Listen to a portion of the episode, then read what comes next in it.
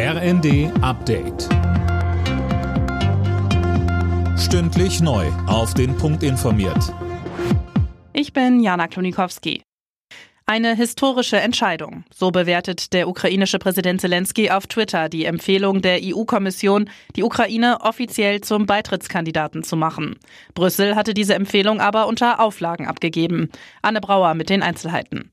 Kommissionschefin von der Leyen sagt ganz klar, ja, die Ukraine verdient den Kandidatenstatus. Das Land sei bereit, für den europäischen Traum zu sterben. Aber Kiew muss noch weitere Reformen umsetzen. Ganz ähnlich wie die Empfehlung für die Ukraine sieht Brüssels Einschätzung zum Nachbarland Moldau aus.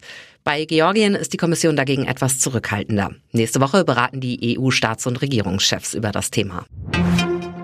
Weil Russland die Gaslieferungen nach Europa gedrosselt hat, stuft die Bundesnetzagentur die Lage in Deutschland jetzt als angespannt ein. Im täglichen Lagebericht heißt es aber auch, die Gasversorgung sei im Moment stabil und die Versorgungssicherheit sei derzeit weiter gewährleistet.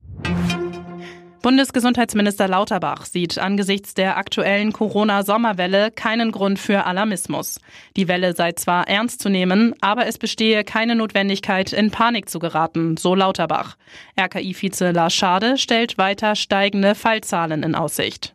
Zum einen sind immer mehr verpflichtende Maßnahmen aufgehoben worden, zum Beispiel das Maskentragen in Innenräumen. Dazu kommen zwei neue Omikron-Varianten oder Sublinien BA4 und BA5 und mit zunehmendem Abstand zur letzten Impfung sinkt auch der Schutz vor einer erneuten Infektion, auch wenn der Schutz vor schwerer Erkrankung erhalten bleibt.